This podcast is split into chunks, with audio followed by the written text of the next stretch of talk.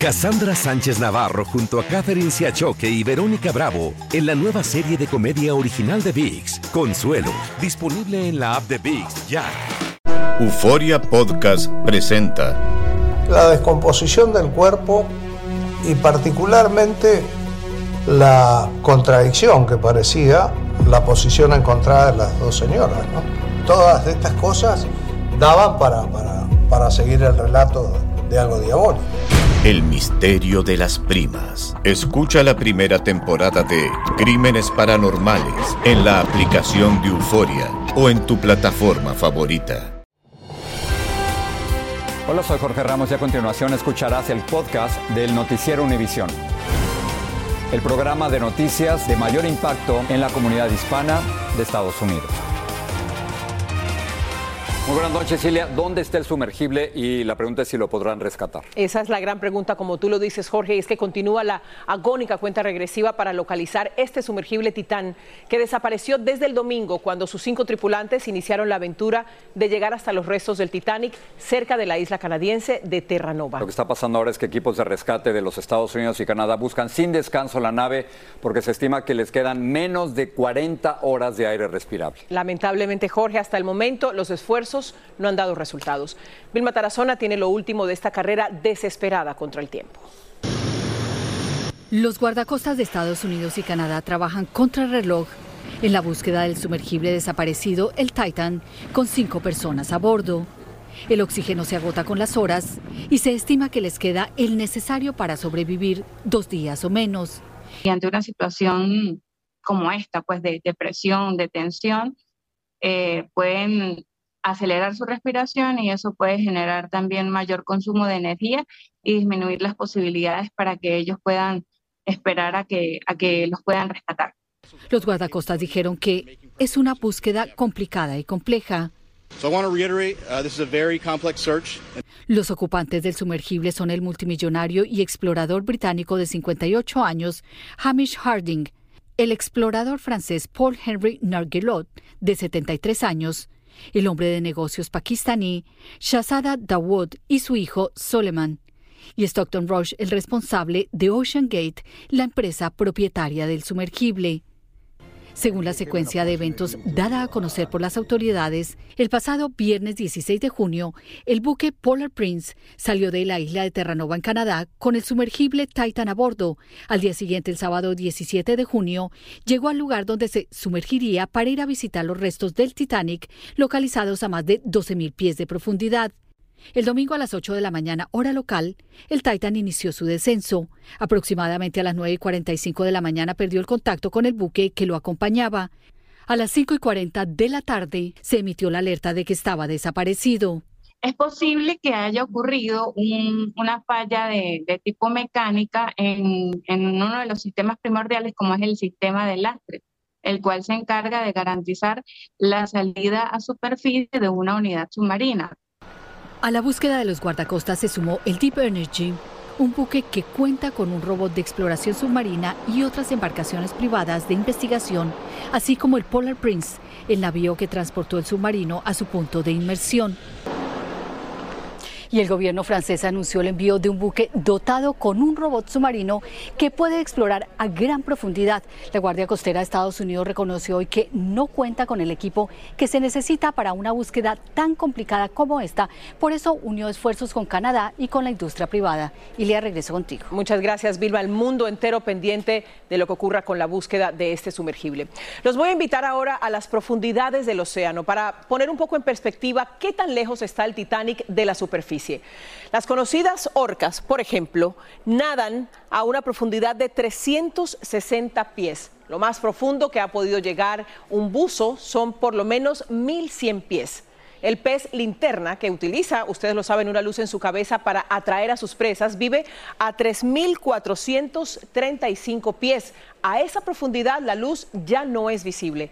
El calamar gigante habita a 7.250 pies y los restos del Titanic se encuentran a 12.500 pies, es decir, unas dos millas y media de profundidad. Ahí La presión es 400 veces superior a la de la atmósfera y eso hace más difícil que un submarino o alguna otra nave llegue hasta allí. Esta es la dimensión entre la superficie y el lugar donde posiblemente se encuentra el submarino Titan. Pero, ¿cómo es el Titan? ¿Cómo es esa nave por dentro? Jorge nos cuenta. Adelante. Gracias, Celia. Así es, para que tengan una idea, así luce el sumergible desaparecido, propiedad de Ocean Gate. Mide 22 pies de largo y 9 pies de alto. Puede lograr una profundidad de 13.123 pies y puede viajar a una velocidad de 3 millas náuticas por hora. Tuvo dos expediciones exitosas en el 2021 y en el 2022 y el sumergible pesa 23.000 libras, está hecho de titanio y fibra de carbono y se maneja se maneja con esto. Es un joystick o un control remoto muy parecido al que tengo aquí en mis manos. Se trata de algo realmente increíble y de esto nos habla Lourdes del Río. El Titán es una impresionante obra de ingeniería. Se consultó a un equipo de ingenieros de la NASA para desarrollarlo y la compañía que lo construyó, Ocean Gate, afirma que la ventana de la nave es la mayor de este tipo en el mundo, por lo que la vista del exterior es aún más impresionante. Uno de los pasajeros desaparecidos, Stockton Rush, es el director ejecutivo y fundador de Ocean Gate Irónicamente, en este video hablaba con orgullo sobre algunos detalles del Titán. Taking a completely new approach to the sub design, and it's all run with this game controller and these touch screens. So if you want to go forward, you press forward. If you want to go back, you go back. Turn left, turn right, go down, go up. La embarcación es de fibra de carbono y titanio y tiene 22 pies de eslora. Cuenta con una cámara, un poderoso sonar y un baño que ofrece poca intimidad a los invitados ya que está justo al lado de la ventana. El mexicano Alan Estrada, actor y creador de contenido, es una de las pocas personas en el mundo que ha vivido la experiencia. La contó de principio a fin en su canal de YouTube Alex por el Mundo.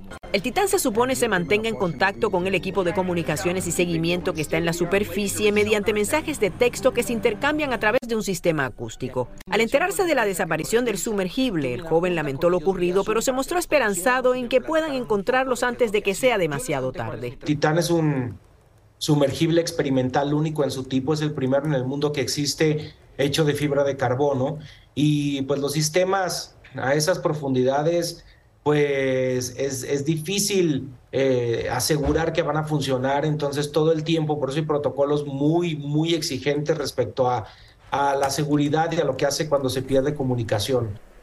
La nave cuenta con un sistema de monitoreo en tiempo real que permite analizar los efectos de los cambios de presión a medida que se sumerge y una detección de alerta temprana con tiempo suficiente para detener el descenso y regresar a la superficie. Mientras más conocemos sobre el Titán, es más difícil entender qué pudo haber fallado. Regreso contigo, Ilia. Muchas gracias, Lourdes. Vamos a cambiar de tema para hablar de la tormenta tropical Brett, que se desplaza por el Atlántico con vientos de 45 millas por hora rumbo a las Antillas Menores. Podría causar torrenciales aguaceros y aumento de la marea en la cadena de islas del Caribe, pero los expertos creen que no se convertirá en huracán. El Centro Nacional de Huracanes emitió una vigilancia de tormenta para Barbados que podría extenderse también a las islas vecinas. Y en las planicies, más de 25 millones se enfrentan hoy a las amenazas de tormentas severas después del mal tiempo que los azotó ayer en Mississippi, por ejemplo. Las tormentas dañaron un centenar de estructuras y dejaron inundaciones en carreteras y bloqueadas miles de personas que estuvieron sin electricidad. El operador de energía eléctrica de Texas le está pidiendo a la población reducir voluntariamente su consumo debido al récord de demanda que se espera ante la prolongada ola de calor que sofoca partes del estado. La gran mayoría de los tejanos está bajo advertencia de calor excesivo y enfrentan temperaturas de 100 grados Fahrenheit o más. Por primera vez en la historia, el hijo de un presidente de los Estados Unidos se declara culpable de delitos penales. Hunter, hijo del presidente Biden, llegó a un acuerdo con fiscales de Delaware para aceptar su culpabilidad en dos delitos menores de evasión de impuestos y otro más serio de posesión ilegal de un arma de fuego. Es probable que esto le evite la cárcel y líderes republicanos han reaccionado, como nos cuenta Claudia Uceda. Después de años de investigaciones, el Departamento de Justicia llegó a un acuerdo provisional con el hijo del presidente Hunter Biden, lo que evitaría que vaya a la cárcel. Hunter Biden se declarará culpable por dos cargos menores, por no pagar sus impuestos y también por posesión ilegal de una arma como consumidor de drogas. Un juez federal podría firmar el acuerdo en los próximos días. Hunter Biden quedaría en libertad condicional. En California, el presidente dijo que está muy orgulloso de su hijo. Esto es muy común, que una persona que no tenga un récord previo, pues se le ofrezca llegar a algún tipo de acuerdo donde él se declara culpable, le dan algún tipo de probatoria. El hijo menor del presidente, quien es un abogado cabildero, ha recibido millones de dólares en ingresos y ha sido investigado sobre si pagó impuestos por sus negocios en el extranjero con China y Ucrania. En el 2019, Hunter defendió su trabajo privado, pero lamentó el impacto político en la carrera de su padre. Cometí un error, afirmó. El abogado del hijo menor del presidente afirmó que Hunter asume su responsabilidad y desea continuar con su recuperación. El anuncio de hoy libra a Biden de un juicio mediático rumbo a las elecciones del 2024, lo que desató la furia de Donald Trump. El acuerdo Hunter-Joe Biden es un masivo encubrimiento y un fraude de interferencia electoral a gran escala. Una citación de tráfico sostuvo. Pero esta investigación criminal fue liderada por David Weiss, fiscal general de Delaware, asignado por el propio Trump. Pero por años, mientras Hunter Biden vivía aquí en la capital, ganó más de 1.5 millones de dólares al año y no pagó impuestos, lo que tiene una penalidad de un máximo de un año en prisión y una multa de 25 mil dólares. Es un trato con favoritismos, dijo el presidente de la Cámara de Representantes. Entre tanto, los republicanos prometen seguir investigando aún más al hijo del presidente. En Washington, Claudio Seda, Univisión. Cassandra Sánchez Navarro junto a Catherine Siachoque y Verónica Bravo en la nueva serie de comedia original de VIX, Consuelo, disponible en la app de VIX ya. Gracias por seguir con nosotros en el podcast del Noticiero Univisión. Hablando de Donald Trump, hoy se defendió en Fox News del encauzamiento que le hizo el Departamento de Justicia por el manejo de documentos clasificados. En una entrevista tensa, admitió que se había quedado con documentos de su presidencia, pero defendió su derecho a hacerlo. Edwin Pitti nos trae algunos momentos importantes de esta entrevista. I had boxes. I want to go through the boxes and get all my personal things out, and I was very busy, as you've sort of seen. El expresidente Donald Trump dice en esta entrevista televisada que no devolvió a tiempo los documentos clasificados porque estaba ocupado, un argumento que para expertos legales será difícil de sostener en corte. Demasiado difícil, primero porque él confirmó de que ya había entregado todos los documentos clasificados durante la investigación federal. Trump agregó que quería revisar artículos personales en las cajas y niega haber mostrado o compartido material clasificado. Con esas declaraciones, Trump rebate lo que sería la principal evidencia en el caso que lidera el fiscal especial Jack Smith, una grabación donde supuestamente se escucha al propio exmandatario discutir parte del contenido de documentación altamente clasificada, con supuesta información de misiones militares pero ahora Trump dice que no hablaba de ningún documento clasificado. El 14 de agosto inicia el juicio contra Trump y ya un juez federal aprobó una petición del fiscal especial Jack Smith para que de ahora en adelante el exmandatario no pueda revelar detalles ni hablar en público de parte de la evidencia que maneja la fiscalía, ya que gran parte de esa información sigue siendo material altamente clasificado. Si él viola esa orden, el juez puede tener muchas herramientas. Una de ellas es traerlo a corte, eh, hacerlo eh, responder por qué lo violó. Pueden ponerlo en arresto en su hogar y pueden también hasta, hasta cierto punto tener consecuencias electorales. Exsecretarios de gabinete de Trump lo criticaron el fin de semana y advirtieron del peligro a la seguridad nacional. En Washington DC, Edwin Pitti, Univision. En Honduras, más de 40 mujeres murieron durante una pelea seguida por un incendio dentro del principal centro penitenciario del país, situado en el Valle de Támara. El gobierno hondureño declaró una emergencia en la prisión, donde además hubo seis mujeres heridas con arma blanca y armas de fuego. Testigos dijeron que la reyerta comenzó cuando presas que pertenecían a una pandilla entraron a un módulo carcelario y abrieron fuego contra las demás reclusas. Claudia Mendoza tiene la última información. Adelante, Claudia, cuéntanos. Un verdadero caos y una tragedia se originó este día en el Centro Femenino de Adaptación Social, CEFAS, nombre formal con el que se conoce a la cárcel de mujeres en Francisco Morazán, con al menos 41 reclusas asesinadas, unas calcinadas y otras heridas de bala. Aunque no hay precisión de cómo ocurrieron los hechos, un incendio que se habría generado en el área en la que las mujeres hacen pan generó un caos que culminó con enfrentamientos con arma de fuego entre las reclusas. Algunas imágenes muy fuertes con mujeres muertas bañadas con su propia sangre y cuerpos quemados tirados en el interior del reclusorio circulan sin que hasta el momento haya una versión oficial de qué fue lo que provocó esta desgracia. La viceministra de Seguridad, Yulisa Villanueva, quien también es presidenta de la Comisión Interventora de los Centros Penales, dijo que el ataque en el interior de la prisión de mujeres proviene del crimen organizado y que el hecho no quedará impune. Y mientras esto ocurre, los familiares de las reclusas permanecían en las afueras del centro buscando información sobre sus seres queridos. También los hospitales están recibiendo otras reclusas que resultaron heridas de gravedad. Con esta información regreso con ustedes al estudio. Muchas gracias Honduras. Pasamos a México, en donde el partido de gobierno Morena ya comenzó el proceso para la elección de su candidato presidencial de cara a las elecciones del próximo año. Pero el Instituto Nacional Electoral le pidió a los aspirantes que para no violar la ley electoral por actos anticipados de campaña no llamen al voto. Como nos cuenta Jessica Cermeño, las giras y los mítines de los participantes se parecen ya mucho a una campaña electoral desde el primer día. Entre rituales indígenas, autos eléctricos y hasta empujones comenzó el proceso del partido del presidente Andrés Manuel López Obrador, Morena, para elegir al que será su candidato a la presidencia el próximo año. Claudia Sheinbaum estuvo en Oaxaca. Primero se va a elegir al coordinador o coordinadora de la, de la defensa de la transformación un coordinador que no existe en los estatutos de Morena, pero que les permitirá a los aspirantes hacer campaña sin que sean sancionados por el Instituto Nacional Electoral, porque supuestamente no llamarán anticipadamente al voto.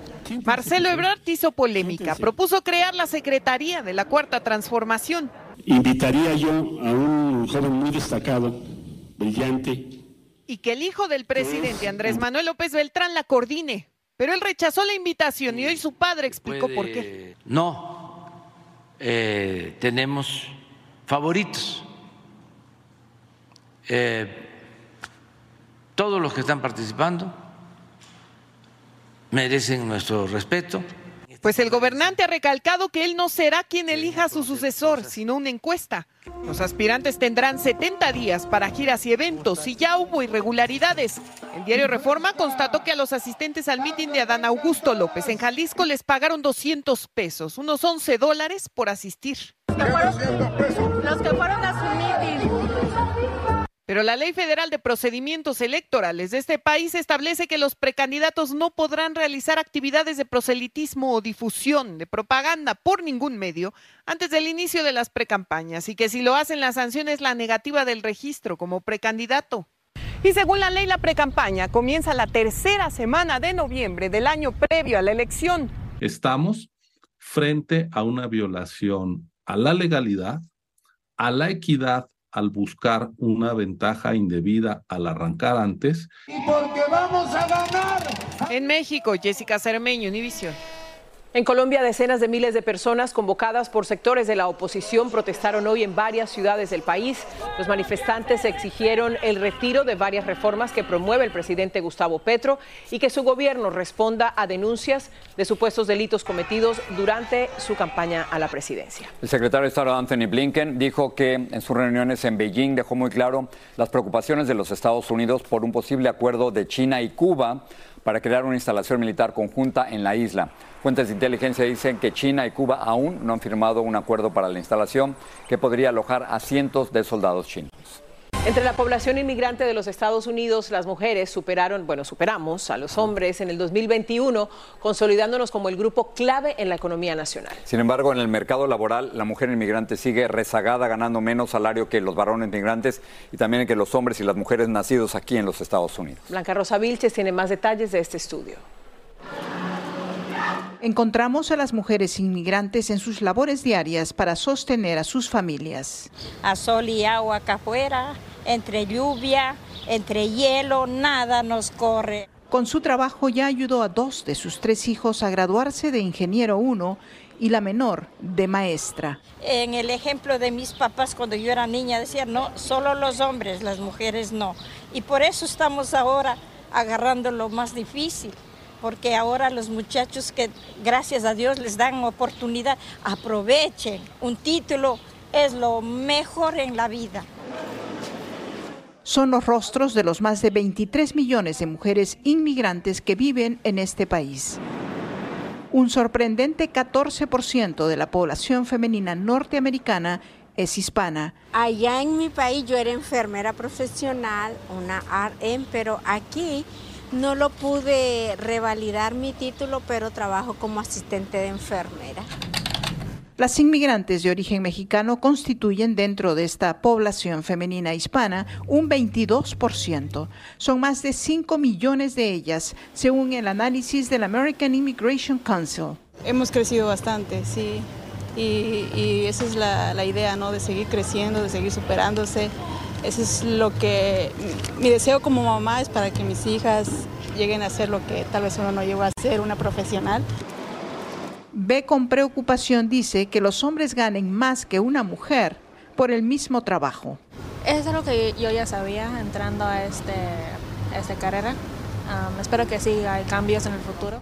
Otro dato interesante es que más de la mitad de las mujeres inmigrantes adquirió la ciudadanía norteamericana en el 2021, justo antes de que se realicen las elecciones presidenciales el próximo año. En Weehawken, New Jersey, Blanca Rosa Vilches, Univisión. Las más trabajadoras, ¿eh? sin la menor duda. Y en tacones. También. Hacemos lo mismo y en tacones. Y, además esa lucha por asegurarse de que eventualmente ganen igual o más que los hombres. Sigue siendo un gran desafío la paridad salarial, Jorge, y por eso es importante celebrar a las mujeres que llegan a posiciones de poder que puedan hacer un cambio. Con ellas nos vamos, gracias. Buenas noches.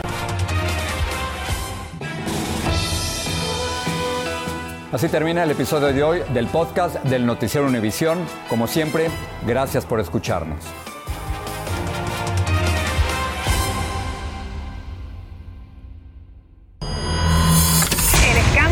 Alrededor de Gloria Trevi es cada día más grande y parece no tener fin.